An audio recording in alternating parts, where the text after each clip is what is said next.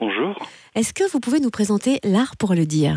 Oui, donc euh, l'art pour le dire est un service de la mutualité française bourguignonne rattaché à la filière handicap, euh, qui est un service culturel euh, qui existe depuis 20 ans, d'où l'idée de mettre en place ce festival, bien évidemment. Et d'ailleurs, pour fêter ces 20 ans, on va pouvoir découvrir des propositions artistiques de personnes en situation de handicap. Quelles sont ces propositions artistiques?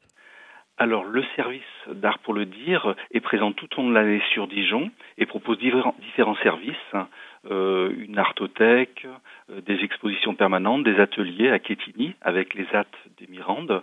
Et puis, chaque année, l'art pour le dire organise un festival, une exposition collaborative.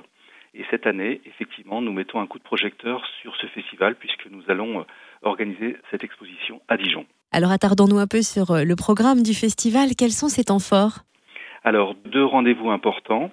Euh, le premier, c'est cette exposition, cette présentation d'exposition, donc avec une présentation euh, de l'exposition du 9 au 20 septembre au Square des Ducs, juste derrière la mairie, donc des œuvres monumentales, extérieures, et puis sur le même temps, du 9 au 20, à la Coupole, qui est un lieu connu des Dijonnais, c'est rue Sainte-Anne, sont des œuvres, peintures, sculptures, expositions d'intérieur.